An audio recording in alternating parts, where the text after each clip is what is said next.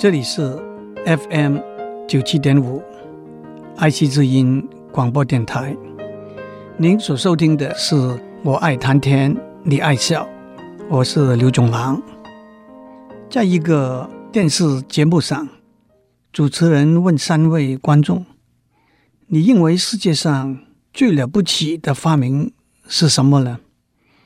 第一个观众说：“我认为世界上。”最了不起的发明是电视，因为电视可以让我们看到在世界上任何一个角落发生的事情。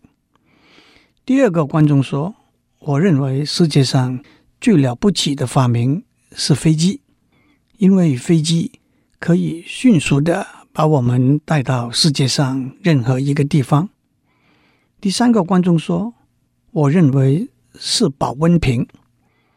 主持人觉得很奇怪，为什么保温瓶是那么了不起的一个发明呢？第三位观众接着解释说：“你把热的东西放进去，保温瓶知道替你保热；你把冷的东西放进去，保温瓶知道替你保冷。你从来不要告诉他。”保热还是保冷，保温瓶都自动会知道，那实在是了不起。这当然是一个笑话。当我们把热的东西放在保温瓶里头，保温瓶不必也不会生一把火来保热。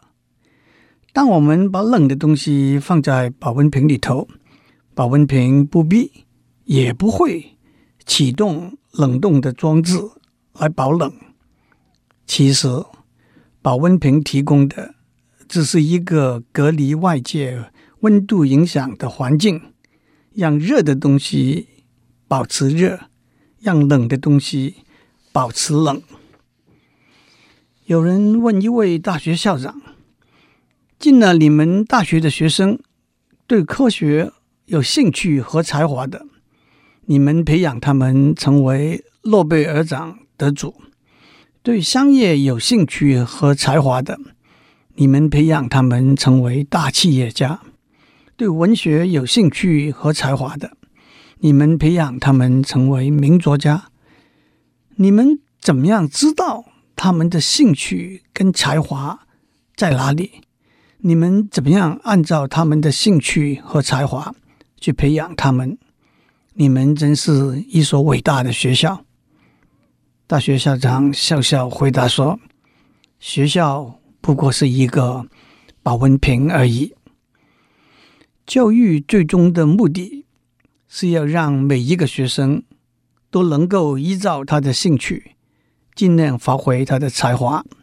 所以，教育最基本的责任就是为每一个学生。”提供一个适当的环境，让他自由成长，不受到干扰、压抑和阻碍。因此，家庭、学校和社会都应该，也只需要扮演一个功能良好的保温瓶的角色。说到这里，大家马上的反应是。目前考试挂帅的教育制度，对一个学生学术的成长，的确没有尽到呵护的责任，也引进了很大的干扰。考试不要考的东西，老师不教，学生不学；考试要考的东西，老师反复的填灌，学生在课堂上。在补习班里头反复的吞塞公式、事实、数据，一定要强记、了解、欣赏、创作，倒是大可不必。延伸而来的是刻板的课程内容、过分繁重的课业要求和极端量化的评估制度。学习的热忱竟被打入冷宫，很酷的那也就是很冷的思路和观念，也都蒸发掉了。但是目前的考试制度，只不过是过分短视和功利的价值观的一个产品而已，只重名气而轻视实质，计较学位和分数而漠视学问和能力，强求速成而不愿意深耕，读法律和政治是为了要当权贵，读财经和气管。是为了要发大财，读工程技术是为了要过平稳安定的生活，甚至摇身成为科技新贵。当年以镀金为风尚的时候，只要有出国的机会，读什么都可以。今天出国求学，就像从军到异域一样，读什么都不值得。这样一来，炽热的心会冷却下来，冷静的头脑也变得困惑和迷惘，剩下来的只是一缸半冷不热的混沌水了。结合了正确的价值观和方向，一个良好的教育环境就是一个保温瓶，一块清净土，一个安乐窝。让学生的兴趣和才华自由自在、自然、自主的发展，但是这个环境并不是一个枯寂荒凉的环境，相反的，良师和益友、完善的图书和仪器的配备、充分的参考资料和信息，都是发挥保温功能的要素。这个环境也不是一个混恶懒散的环境，相反的，高度的挑战、严格的要求、关注和督促、信心和鼓励，都是发挥保温功能的要素。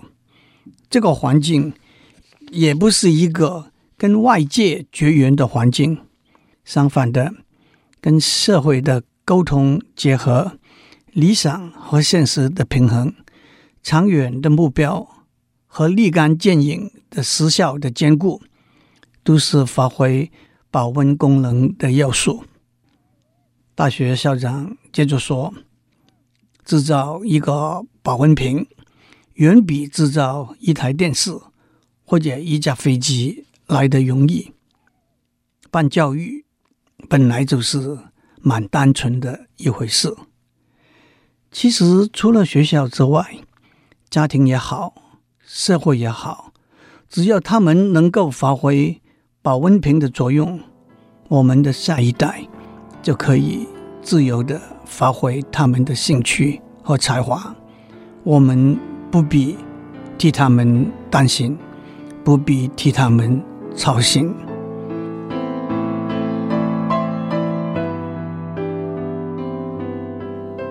上面我们讲到。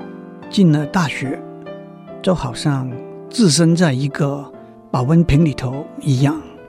大学为我们提供一个良好的教育环境，让每一个人，包括老师，包括同学，自由的、充分的发挥他们的兴趣和潜能。让我打另外一个比喻，您有没有注意到？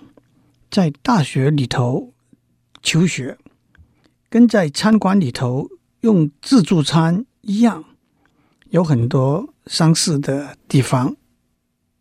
自助餐是一种深受顾客欢迎的用餐方式。我们大家都常常用过自助餐，不论早餐、中餐、下午茶、晚餐和宵夜，不论。简单或者豪华，不论中式、日式、美式和欧式，都可以找到自助餐的供应。自助餐有几个特色：第一，食物的种类很多，美不胜收，看到令人食指大动，垂涎欲滴。第二，价格单一固定，除了小孩之外，不分男女、高矮、胖瘦，一视同仁。第三，相对来讲，自助餐的价钱是不高的，即使在五星级的饭店，价钱也比单点要来得低。第四，顾名思义，食物摆设在桌上，由顾客自行选择取用，无拘无束，各取所欲。第五，食物无限供应，有取之不尽、视之不切的感觉。第六，大家有一个不成文的共识，不可以浪费食物。有些餐馆。甚至宣称以罚款来处分那些拿了食物而不把它们用完的客人。让我把在大学里头读书跟在餐馆里头用自助餐做一个比较。第一，自助餐里头食物的种类很多，在学校里头各式各样的课程也很多。除了主修的系所课程之外，加上辅系、双主修、跨院系学程，以及通识教育、体育、军训的课程，学生可以选修的课的确是非常多。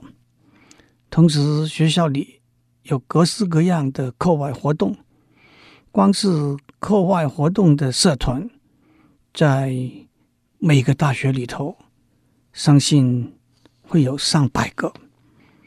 文学、音乐、戏剧、体育、宗教、服务，包罗万象。此外，学校里头可以交到各式各样的朋友，老师和同学里头，背景、兴趣和理念都大不相同的人很多，可以在一起。学习、生活、交流，的确，课程也好，课外活动也好，朋友也好，学校里面有如自助餐厅里面的食物，琳琅满目，美不胜收。第二，自助餐有一个单一固定的价格，学校要求每一个同学付出的代价也是一致的。入学的标准、及格的标准、毕业学分的总数、必修和选修科目的限定、学费的数额，都是大同小异，没有特殊的优待，也没有额外的要求，就像吃自助餐一样，价格是单一固定的。第三，相对来讲，自助餐的价钱是不算很高的。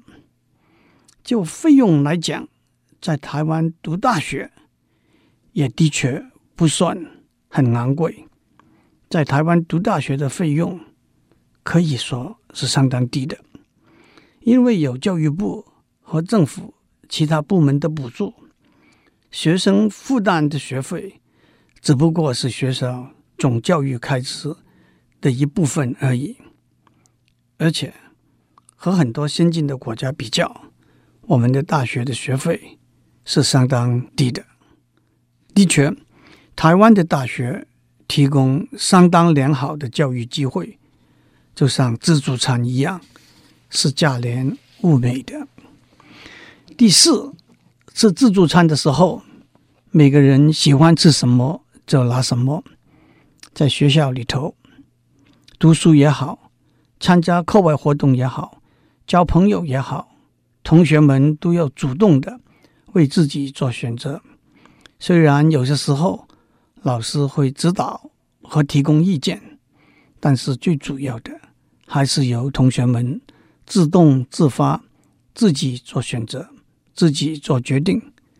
就像吃自助餐一样，当我们可以有很多的选择的时候，眼花缭乱、目不暇接，怎么样做决定？要靠自己的判断力。有些人会做集中式的选择，有些人会做分散式的选择。每个人选择的搭配次序也有不同，但是我们必须珍惜、善用这个可以选择的机会。第五，吃自助餐的时候，食物是无限量供应的。在大学里头，学术上的成长、人格的培养、做人做事的磨练，机会都是无限的。我在美国麻省理工学院读书的时候，有一句大家常讲的话：在 MIT 受教育，就像对着灭火的水管来喝水一样。意思是一个学生没法喝尽灭火水管喷出来的水，但是每个人都可以尽量喝，可以喝到很多很多。求学是如此，吃自助餐也是如此。第六，吃自助餐的时候不要浪费食物。在学校里头。虽然我们已经交了学费，付出应付的代价，获得很好的机会来使用丰富的资源，我们更应该特别珍视这种美好的资源和机会，在课业上、品格上、心智上求进步、求成长。正如吃自助餐，不要空着肚子回家，更不要糟蹋了食物。假如我们把视野也扩大一点，在社会上工作，也和在大学里头读书，和在餐厅里头吃自助餐一样，每个人的机会是一样的，每个人的机会是无限的，那就要靠我们自己的选择和努力，享受一个丰富的人生盛宴。最后。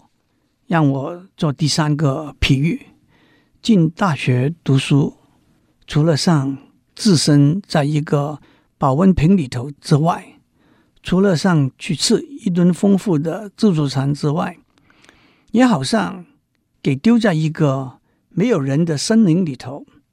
您手上拿到的是一点食物，一个指南针，这些食物代表您在学校里头。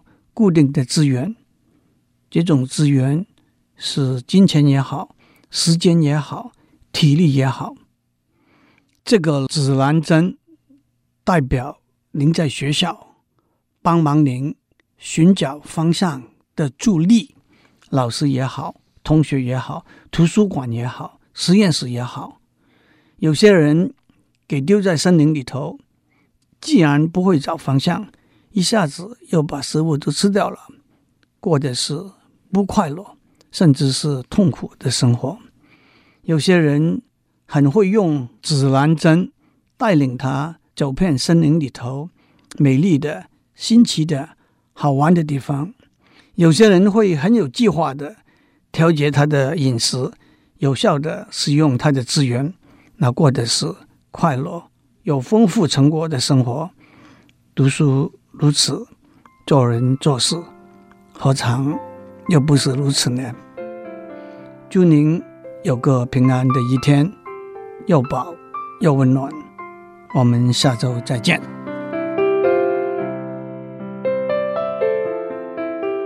以上内容由台达电子文教基金会赞助播出。